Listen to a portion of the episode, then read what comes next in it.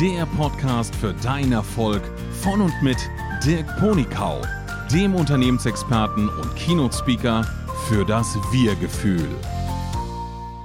Halli, hallo, schön, dass du wieder dabei bist. Heute habe ich eine Folge, da bist nur du und ich.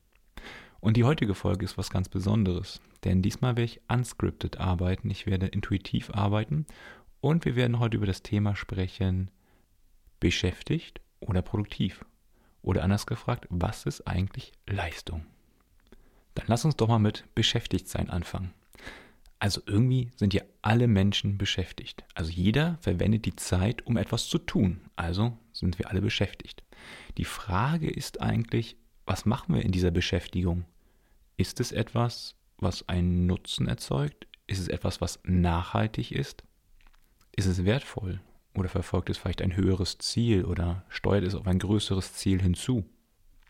In meiner ganz persönlichen Wahrnehmung sehe ich viele Menschen, oftmals leider auch mich, die ihre Zeit verplempern, also dahin laufen lassen und Dinge tun, die gar nicht angesagt sind oder die gar nicht wichtig sind oder gar nicht bedeutsam sind, sondern zum Beispiel einfach sinnlose Gespräche führen, ich nenne es immer über Gott und die Welt, ähm, quasi das Reden, um zu reden und nicht um irgendwas damit zu erreichen.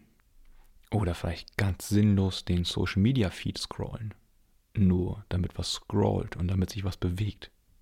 Oder vor der Glotze abhängen, weil da vorne ja etwas ist, was flimmert. Also passiert irgendwas, irgendwas in Bewegung, also muss es wichtig sein und bedeutsam sein. Auch wenn die Sendung, die da läuft, gar nicht interessant ist oder wenn wir uns am Ende der Sendung eigentlich gar nicht mehr daran erinnern können, worum ging es hier eigentlich. Was ich immer sehr gemein finde an der Sache ist, dass das Beschäftigtsein uns ja das Gefühl gibt, wir machen was Sinnvolles. Und das ist ja nicht nur so ein Gefühl, dass es scheinbar sinnvoll ist, sondern unser Verstand wird uns natürlich auch sagen, dass das sinnvoll ist. Weil sonst müsste unser Verstand uns ja sagen, dass wir etwas Sinnloses tun, etwas Dummes tun. Und dann schreitet automatisch ja wieder das Gehirn ein und sagt Selbstschutz, also wir machen immer nur richtige Dinge. Und dann kommen die Argumente, die dazu helfen, dass man dieses falsches Verhalten weitermacht, weil wir können uns ja nicht eingestehen, dass wir es falsch machen. Ich hoffe, die Erfahrung hast du auch gemacht, nicht, dass ich jetzt irgendwas sage, was du nicht nachvollziehen kannst. Vielleicht noch so eine Ergänzung zu dem Selbstschutz. Wenn unserem Verstand dann wirklich gar keine rationale Erklärung mehr einfällt und überhaupt erstmal bewusst geworden ist, dass es eigentlich nicht so sinnvoll ist, was wir tun, dann kommt spätestens dann die Aussage, irgendwie haben wir das immer schon so gemacht. Das ist dann quasi die letzte Legitimation, dass es doch noch irgendwie sinnvoll ist, das zu tun. Ich glaube, das reicht, um ein bisschen Problembewusstsein generiert zu haben, wo eigentlich nur Beschäftigung ist und kein Nutzen ist. Und jetzt möchte ich, glaube ich, rüberspringen zum Thema, was ist eigentlich Produktivität und was ist Leistung. Also hier habe ich erstmal ganz grundsätzlich zwei verschiedene Ansätze. Der eine Ansatz ist der ingenieurslastige Ansatz, der scheinbar logische. Und dann habe ich noch einen emotionalen Ansatz. Aber der Einfachheit, Einfachheit halber, lass uns doch erstmal anfangen mit der logischen Erklärung. Bei der logischen Erklärung beobachten wir, was geben wir rein und was bekommen wir wieder raus. Und wenn das, was rauskommt, höher ist, es, ist als das, was reingegangen ist, dann haben wir eine Produktivität, nämlich eine positive Produktivität. Also wir vernichten nicht, sondern wir erschaffen damit etwas. Ich hoffe, soweit ist es nachvollziehbar. Im Ingenieursbereich sprechen wir auch manchmal gerne von einem Wirkungsgrad. Also wie viel Prozent von dem, was wir reingeben, kommt auch wieder raus. Und bei technischen Prozessen ist es leider immer unter 1, aber in, beim Wirtschaften und Handeln darf es natürlich auch über der 1 sein, weil sonst macht es ja gar keinen Sinn, sonst wäre es ja Materialvernichtung oder Ressourcenvernichtung. Gut, dann lass uns mal eintauchen in die Inputfaktoren. Also was für Ressourcen geben wir eigentlich rein, um was rauszubekommen? Also naheliegende, bekannte Ressourcen sind ja deine Zeit, dein Geld und deine Energie. Und wenn ich die Energie noch mal ein bisschen aufspalten möchte, kommt da bei mir immer das Wort Liebe rein. Also wie viel bewusste Kraft hast du, um etwas mit aller Energie zu tun, statt es einfach nur lapidar nebenbei zu erledigen. Das ist die eine Form der Energie. Und die andere Energie ist Fokus, sich konzentrieren können. Und halt auch, wie lange das Gehirn aktiv arbeiten kann. Irgendwann ist ein Ermüdungseffekt und dann geht man normalerweise schlafen oder macht eine Pause. Also diese Energiefelder meine ich. Und jetzt ist wieder spannend, was sind denn von diesen Inputfaktoren oder den Voraussetzungen die Dinge, die limitiert sind oder stark limitiert sind und welche sind scheinbar unendlich da? Das finde ich immer eine sehr, sehr, sehr persönliche Situation, äh, Frage und bezieht sich natürlich auf deine ganz persönliche Lebenssituation. Also manch einer hat vielleicht unendlich viel Geld in Anführungsstriche, aber sehr limitierte Zeit. Jemand anderes hat wiederum gefühlt unendlich viel Zeit, weil die Person eh nichts anderes zu tun hat mit ihrer Zeit, aber aktuell wenig Geld. Und je nachdem, welche Ressource reichlich vorhanden ist, die wollen wir natürlich einsetzen. Und im Bereich Energie könnte man theoretisch sich Gedanken machen, wie man diese Energieressource nahezu unendlich macht. Aber es würde für heute zu weit gehen. So, dann lass uns mal über die Ergebnisse oder die Output-Faktoren sprechen. Was ist denn das, woran wir messen können oder feststellen können, dass das, was wir getan haben, irgendwo sinnvoll ist und wertvoll ist und nicht nur eine Beschäftigung war? Auch das ist wieder sehr situativ abhängig, also wie ist deine Lebenssituation? Und jetzt wird spannend, bei den Output-Faktoren kommt quasi das raus, was man reingegeben hat, aber in einer anderen Kombination. Denn zum Beispiel, wenn du Geld reingegeben hast, kommt in irgendeiner Form ein Zeitersparnis raus. Hoffentlich. Wenn du Geld reingibst, kommt in irgendeiner Form auch hoffentlich mehr Geld wieder raus. Und wenn du Zeit reingibst, hoffentlich kommt dann auch Geld raus und vielleicht kommt sogar ein bisschen mehr Zeit wieder raus, weil du die Zeit verwendet hast, um deinen Prozess in irgendwas zu verbessern. Also hast du zum Beispiel gelernt, wie man einen Film schneidet. Dadurch hast du Zeit investiert, aber du sparst auf lange Sicht immer mehr Zeit beim Filmschneiden. Und jetzt etwas, was ein bisschen schwerer zu greifen ist, die Energie. In der ersten Annahme würde man ja vermuten, dass alles, was wir tun, uns Energie entzieht. Und oftmals haben wir dann noch Beweise aus unserem Leben, dass es wirklich so ist. Also in der Schule ein Fach, was wir nicht mögen, das musste man durchziehen, das hat viel Energie gekostet und nach dieser Stunde oder nach der Vorlesung in der Uni, in dem Fach, was man nicht so mochte, war man halt sehr müde und erschöpft. Was jetzt aber spannend ist, wenn du etwas tust, was du wirklich magst, fühlt sich danach besser. Ein Stück weit hast du sogar Energie gewonnen. Vielleicht hast du ja erkannt, aufgrund dessen, dass du das jetzt gerade gemacht hast, hast du erlebt, aha, ich kann es ja, und dann kriegst du Lust und Mut, noch mehr in die Richtung zu machen. Gewinnst also Klarheit und eine Bestätigung, dass das, was du tust, dir Spaß macht, Freude macht, dir eine Form von Freiheit gibt, und dann möchtest du es halt häufiger machen. Also in einer gewissen Form gibt es dir Energie zurück.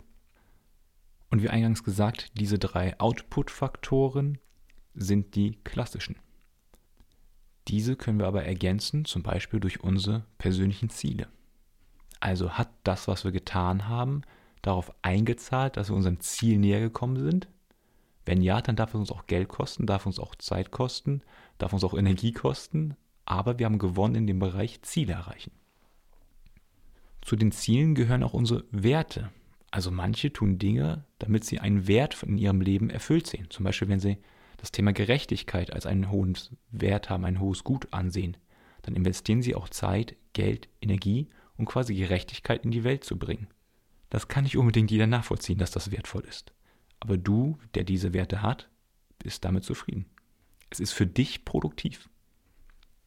So, und du merkst langsam, wir kommen von dieser ingenieursseitigen Erklärung hin jetzt in die softere, emotionalere und intuitivere Erklärung. Meine Erkenntnis mittlerweile ist nämlich, es geht nicht unbedingt darum, was produktiv im Sinne von messbar hinten rumkommt, sondern das, was als Gefühl dabei rumkommt. Das kommt jetzt vielleicht für dich etwas überraschend. Daher mal ein Beispiel aus meinem Leben. Ich erinnere mich zum Beispiel noch an mein Studium. Ich bin ja Wirtschaftsingenieur und da hat man natürlich Fächer, die sind einmal ingenieursseitig, naturwissenschaftlich und dann welche, die Wirtschafts-BWL sind, Betriebswirtschaftslehren, technisch. Und ich hatte immer eine gewisse Abneigung gegenüber diesen BWL-Fächern. Also ich wusste, dass sie wichtig sind. Ich habe mich auch bewusst entschieden, diese Fächer zu machen, zu belegen. Aber ich habe gemerkt oder gespürt, dass ich da immer in einem gewissen Widerstand bin, wenn ich in diesen Fächern bin. Und selbst wenn ich dann die Prüfung erfolgreich abgelegt habe mit einer sehr guten Note, hat es mich irgendwie leer hinterlassen. Also war kein gutes Gefühl dahinter. Und der Dirk von früher hätte dann gesagt, ja, ist halt so, wird abgewunken oder weggewunken. Aber der Dirk von heute sagt, wenn am Ende kein gutes Gefühl steht, dann ist es, glaube ich, doch nicht das Richtige gewesen, es zu tun. Und jetzt die Frage aller Fragen. Was sind denn eigentlich gute Gefühle? Auch hier bin ich wieder der Meinung, dass jeder halt andere Gefühle als wertvoll empfindet. Aber ich sage dir mal, welche ich empfinde, als wertvoll empfinde und auch andere Menschen um mich herum oftmals als wertvoll beschreiben. Das erste Gefühl ist Stolz sein.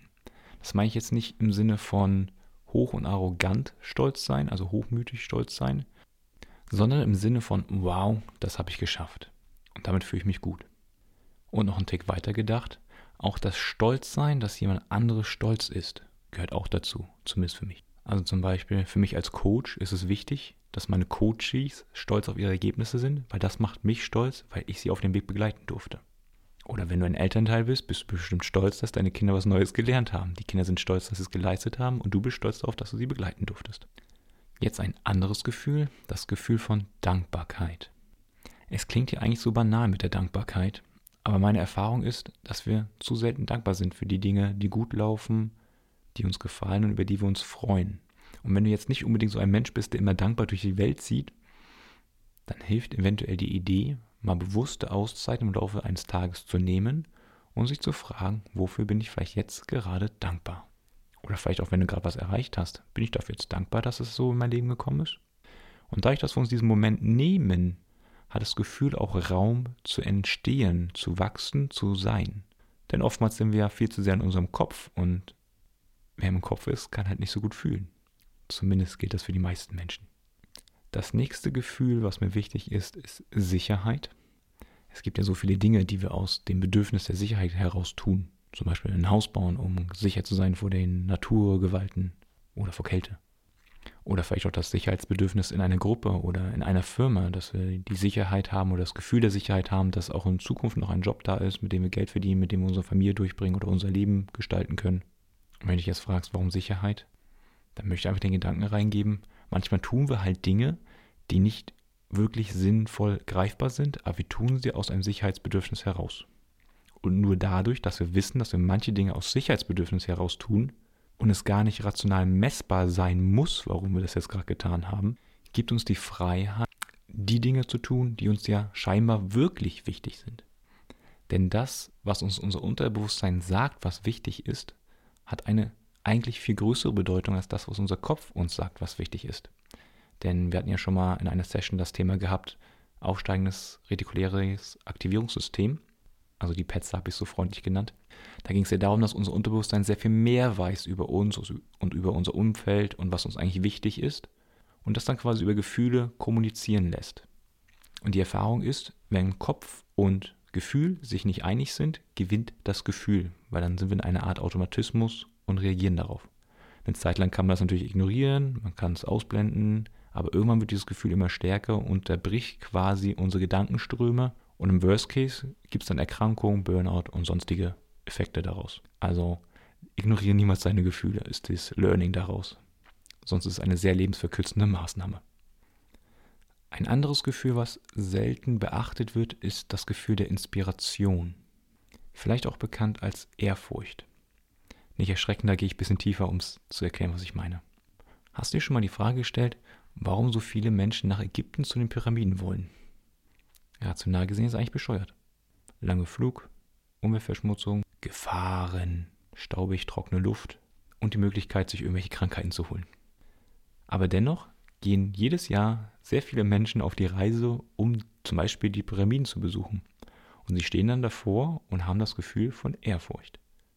Oder sie fühlen sich in einer Art inspiriert, so nach dem Motto, wow, so was Großes und Mächtiges ist möglich und das quasi ohne Technologie im modernsten, im modernsten Sinne. Und mit dieser Energie gehen sie dann nach Hause und sagen sich, also wenn die Ägypter das damals hingekriegt haben, na dann ist ja die Aufgabe, die ich jetzt vor mir habe, eine Banalität und dann werde ich sie schon schaffen zu lösen. Und drei weitere Gefühle, die ich gerne noch mit anschließe, sind Friede, Freude und Freiheit. Ich bin überzeugt davon, dass wir die Dinge, die wir tun, eigentlich grundsätzlich aus diesen drei Haupttreibern heraus tun. Wir wollen entweder unsere Freude steigern oder unser Leid reduzieren. Und wenn wir die Freude jetzt wenigstens nicht kurzfristig steigern können, dann möchten wir wenigstens etwas tun, was langfristig unsere Freude steigert. Mit Friede meine ich den inneren Frieden finden, also die Unruhe in sich ablegen, aber auch nach außen einen Frieden schaffen oder eine Verbundenheit schaffen, dass wir davon ausgehen können, dass uns unser Nachbar nicht gleich eine Keule über den Kopf zieht. Und Freiheit ist ein Stück weit wieder Friede. Du kannst erst in Freiheit leben, wenn es deinem Nachbarn auch gefällt. Ich glaube sogar ein Lied. Und hinter dem Wort Freiheit verbirgt sich für mich auch immer dieses wachsen, neue Möglichkeiten entdecken, unabhängiger werden und selbstständiger werden. Denn dadurch, dass wir neue Dinge erlernen, neue Fähigkeiten erlernen, werden wir immer mehr in die Lage versetzt, auch bei schwierigeren Situationen eine Lösung zu finden, die für uns funktioniert und die dann wieder Friede, Freude und Freiheit für uns steigert. So, das war wieder ganz viel Input. Eventuell sagst du jetzt, naja, was mache ich jetzt mit den ganzen Informationen?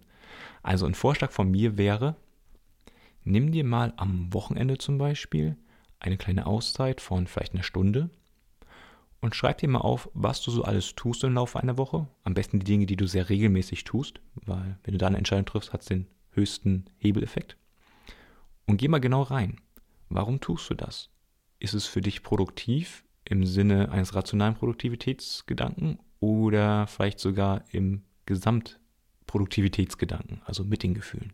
Als Ergebnis wirst du dann so eine Art Liste haben. Ich tue immer Item 1 und ich fühle mich danach besser oder nicht so gut oder es bringt mir eigentlich was oder bringt dir nichts. Also ist es nützlich oder nicht nützlich, ist quasi die Kategorisierung, die dahinter steht. Und dann kannst du ja durchgehen. Das, was mir eigentlich nichts bringt, kann ich es vielleicht auch weglassen? Oder kann ich davon weniger machen? Und die Gegenfrage für die Dinge, die dir Spaß machen, dich voranbringen, wo du sagst, da ist eine hohe Produktivität für dich hinter, stellt sich ja die Frage, wie kannst du davon noch mehr in dein Leben holen? Und falls dir noch gar nicht bewusst ist, was deine Werte sind und was deine eigentlichen Ziele sind und damit es der Produktivitätsgedanke gar nicht gut bewertet werden kann, vielleicht möchtest du nochmal die Zeit nehmen, dich mal ein bisschen zurückzuziehen und dir darüber Gedanken zu machen. Dazu gab es ja bereits auch schon Podcast-Folgen, die werde ich unten wieder verlinken. Vielleicht möchtest du da einfach nochmal einsteigen. Ja, wie immer sage ich vielen, vielen Dank für die Aufmerksamkeit, dass du die ganze Zeit dabei geblieben bist. Es war heute eine etwas längere Session. Ich hoffe und denke, du konntest was für dich mitnehmen und ich wünsche dir viel Spaß dabei, dein Leben selbst zu gestalten. Bis bald.